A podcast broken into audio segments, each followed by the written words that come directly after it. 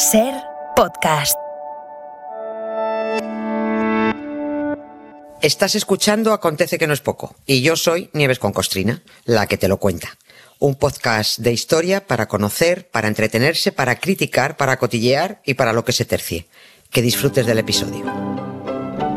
Oye, estoy seguro de que en la lista de deseos imposibles, de esos que soñamos pero con la certeza casi absoluta de que nunca se van a cumplir, estoy seguro que muchas personas tienen o tenemos, eh, o hemos tenido, la aspiración de dar la vuelta al mundo.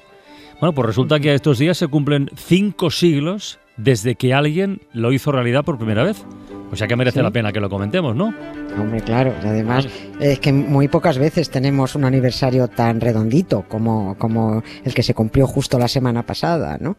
Eh, 500 años desde que se culminó la primera vuelta al mundo eh, sin querer. La dieron sin querer, pero la dieron, ¿no? Pero bueno, no sé si sabes que se, se, murió una reina y nos ha trastocado todos los planes, ¿no? Entonces, bueno, pues nos han hecho un roto con esto y hemos tenido que, vamos con el paso cambiado y lo recordamos hoy, pero da igual, ¿no? Bueno, fue la semana eh, pasada, tampoco pasa nada. Exacto. Claro. El jueves, el jueves, claro, sí, pero, sí. Es que la, pero es que, pues eso, ya, porque ya, pasan sí. estas cosas, las reinas se mueren justo el día que se cumplen los 500 años de la vuelta al mundo. ¿no? Bueno, pues eh, como decía, no era la idea dar la vuelta al mundo, pero le salió así. Las cosas hay que tomarlas como vienen, ¿no? El aniversario FETEN en realidad fue el, el 6, el, el, el pasado martes, ¿no? Sí, sí. Que es cuando el guetariarra Juan Sebastián Elcano entró al mando de la nao Victoria en la bahía de Sanlúcar, de, de Barrameda, en uh -huh. Cádiz, ¿no? Ahí es cuando dijeron, hemos vuelto. Estamos vivos de milagro para habernos matado, pero hemos llegado a casa, ¿no? Y eso fue, como digo, el 6 de, no, de septiembre de 1522. Uh -huh. Lo que pasa es que el día 6 llegaron a la península, pero el desembarco fue Guadalquivir mm. arriba dos días dos después días en después, Sevilla. Sí, sí. Exactamente. Así que el, el jueves eh, fue cuando había que decir que se cumplían 500 años y dos días de la culminación de la primera vuelta al mundo. Leo las palabras del propio Juan Sebastián Elcano, guipuzcoano él, ya he dicho de Guetaria, para que diga él cómo llegaron. Escribió. El lunes 8 de septiembre largamos el ancla cerca del muelle de Sevilla y descargamos toda nuestra artillería. El martes bajamos todos a tierra en camisa y a pie descalzo con un cirio en la mano para visitar la iglesia de Nuestra Señora de la Victoria y la de Santa María la Antigua, como lo habíamos prometido hacer en los momentos de angustia. A ver, Eh, yo no sé si era para dar las gracias a nadie porque si se fueron de excursión 240 hombres y volvieron 18, pues en fin, esto según se mire, porque más que salvar a esos 18, no. las tales vírgenes se cargaron a 232 en el camino, o sea, ves que un poco más se hacen pleno.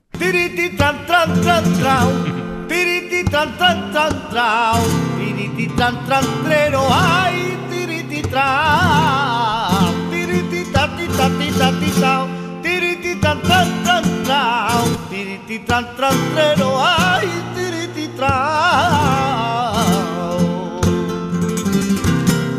Oye, la verdad, Nieves, es que llevamos poco celebrando este aniversario de la primera vuelta al mundo, un par de años, mm. o tres casi, ¿no? Sí. Desde sí, que sí. salieron hasta que llegaron.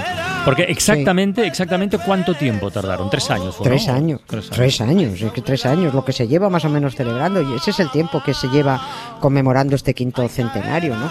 Aunque también es verdad que es que ha habido muchas protestas de algunos agoreros españolistas, que es que todo se le hace poco, porque dicen que no se ha prestado atención a un hecho tan patriótico y tan español y tan importante. Hombre, cálmense un poquito.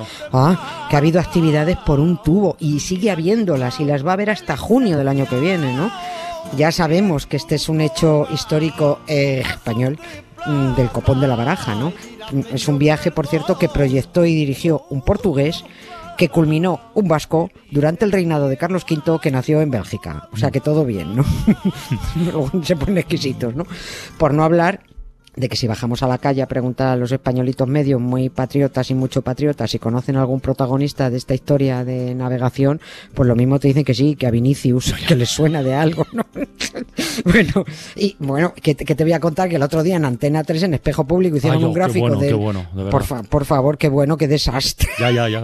¿Cómo puedes poner al, al Cano volviendo de la vuelta al mundo por el canal de Suez si lo inauguraron tres siglos después? Eh, fue un milagro que no lo hicieran pasando el canal de Panamá ya de paso. De verdad, qué, qué, qué, vergüenza, pero bueno. Bueno, que el caso es que se lleva trabajando en este asunto varios años, ¿no?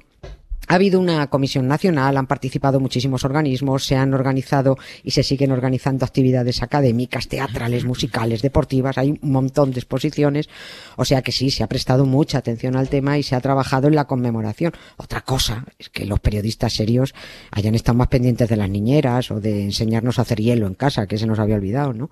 Por conmemorar, se ha conmemorado el evento hasta en Euskadi, que este año ha sido declarado festivo el 6 de mm. septiembre en todo el País Vasco, para recordar los 500 años de la llegada de su paisano Elcano a, a San Lucas. Oye, Nieves, déjame volver un momentito al, comienzo, cuando has dicho así de pasada, que dieron la vuelta al mundo casi sin querer. Eh, Explícalo, que eso hay gente que no lo sabe todavía. Sí, a ver, eh, fueron a por especias, mm, lo primero, ¿no? Valían más que el oro. Eh, y ahora, si te falta pimienta, clavo, canela, tú vas al mm, súper, lo pillas y ya está. Pero antes había que ir por ellas a las Molucas, a la otra punta del mundo, por Asia, ¿no? Partieron cinco barcos y 240 hombres bajo el mando de Fernando de Magallanes, que era el portugués, con la única intención de llegar a las Islas de las Especias, abriendo una nueva ruta por el Atlántico que se creían que era mejor y más rápida que por donde iban los portugueses, que era por ahí, por debajo de África, y que además esa ruta ellos la defendían a bocaos, lógicamente, ¿no? Dijo Magallanes, pues mira, en vez de ir por debajo de África hacia el Índico, vamos a ver, ya ves que tontos pudiendo ir por el canal de Suez, ¿no? Pero bueno, em, en vez de, eh, bueno, pues vamos a ir. Fue un error. un, error. Anda ya, un error. un error. anda, anda. Eh, dijo él, en vez de por ir por ahí, bueno, pues vamos a podemos, a ver si vamos en sentido contrario, ¿no? Por debajo de América y vamos en dirección oeste. Lo malo es que esa nueva ruta era un infierno inexplorado. El océano Pacífico, eso no se acababa nunca. El agua potable a bordo se pudrió. El pan era mm, pura proteína porque tenía más gusanos que harina, ¿no? Lo peor no fue que se acabaran comiendo el cuero que forraba el palo mm, mayor. Lo peor fue que, también se merendaron a Magallanes en una parada técnica, ¿no? A los nativos de por allí, por Filipinas, pues no les gustó la visita, lógicamente, tuvieron una bronca y allí se quedó Magallanes. Por eso quedó al mando Juan Sebastián Elcano, que decidió que ni de coña volvía por donde habían, por donde habían ido. ¿no? La única opción era tirar de frente, o sea, tirar todo para adelante, hasta donde lleguemos. Por eso dieron la vuelta al mundo sin querer, porque no habían ido a eso, pero la dieron. El exitazo de aquella expedición fue precisamente lo que no estaba previsto, lo demás fue un fracaso.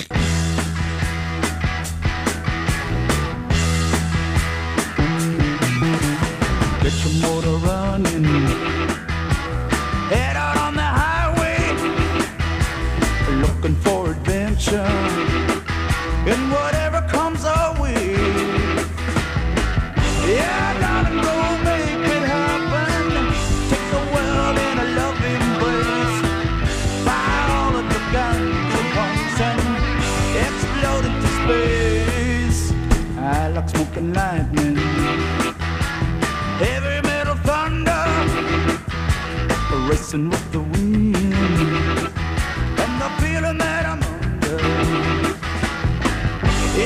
Oye, pero entonces lo de abrir una nueva ruta por el oeste hacia las Islas de las Especias no, se considera un éxito como tal, mm, porque mm, tuvo mérito eso, ¿no? Sí, no, no, el mérito, pero por supuesto, eso fue, por eso digo que fue un exitazo. Lo que fue fue una proeza descubridora, pero no un éxito comercial, que era el objeto de la, de la expedición, ¿no? Atravesar el Pacífico entero, que eso es más largo que una teleserie turca, mm. o sea, fue algo que no había hecho nadie, ¿vale? Entre otras cosas porque nadie sabía si se podía pasar del Atlántico al Pacífico, ¿no? Era una ruta muy loca, era muy era demasiado larga y peligrosa mm, y además no se podía explotar, porque si cada vez que la, que la utilizaran de nuevo se les iba a quedar en el camino el 90% de la marinería, pues vaya ruina de nueva ruta, ¿no? No, no, no ganabas para disgustos para ser pulcra con los datos, antes he dicho que aquel 8 de septiembre de los 240 hombres que partieron solo regresaron vivos el Cano y 17 más. En realidad había otros 13 que todavía estaban vivos, pero secuestrados en las islas de Cabo Verde por los portugueses, sí. Estaban cabreadísimos con los, con los españoles. Por eso sabemos los demás que no volvieron por el canal de Suez, porque volvieron por, por Cabo Verde, ¿no? Lo segundo que hizo el Cano cuando desembarcó en Sevilla, porque lo primero fue dar gracias a las dos vírgenes por haber matado a 230 marineros. Lo segundo fue escribir a Carlos V pidiéndole que intercediera para la liberación de los colegas secuestrados e informándole de que, eh, bueno, que habían vuelto y que habían, abro comillas, que es una frase muy bonita, habían descubierto y redondeado toda la redondeza del mundo, yendo por el occidente e viniendo por el oriente, ¿no? Pues mira qué bien, debió decir Carlos V. Pues te informo yo a ti de que cuando fuiste yo era rey, ahora soy emperador, así que mm. cuidaico. Y te voy a nombrar hidalgo, le dijo, y además te voy a conceder, le dijo Carlos a, a Sebas, un escudo de armas muy bonito con un globo terráqueo redondo donde dice fuiste el primero en rodearme. Y voy a ponerle dos ramitas de canela cruzadas y también un clavo y una nuez moscada. Y va a quedar muy mono, ya verás tú. Y también te voy a conceder una pensión vitalicia de 500 ducados al año, que esto tú no lo sabes, pero no lo vas a, cobrar en tu vida. A ver, a ver, a ver, a ver, momento, momento. Dos preguntas. Primero, ¿por qué el cabreo de los portugueses?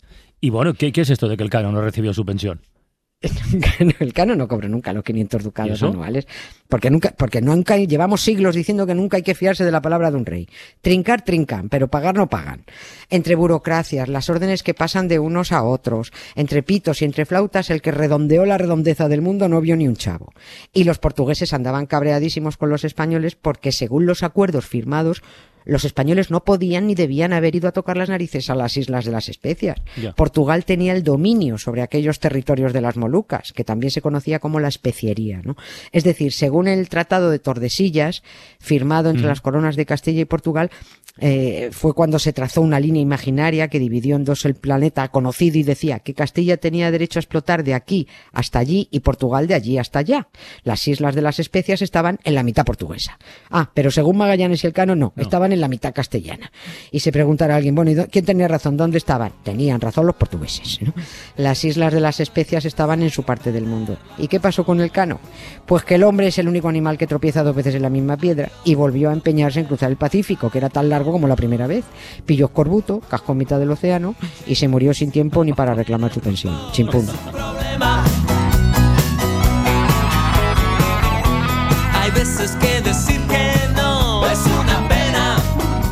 nada, Nieves, hasta mañana, ¿eh?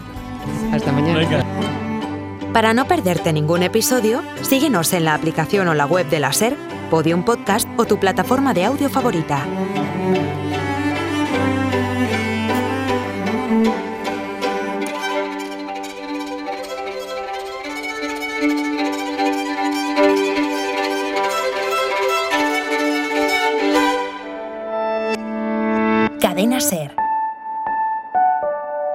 Radio.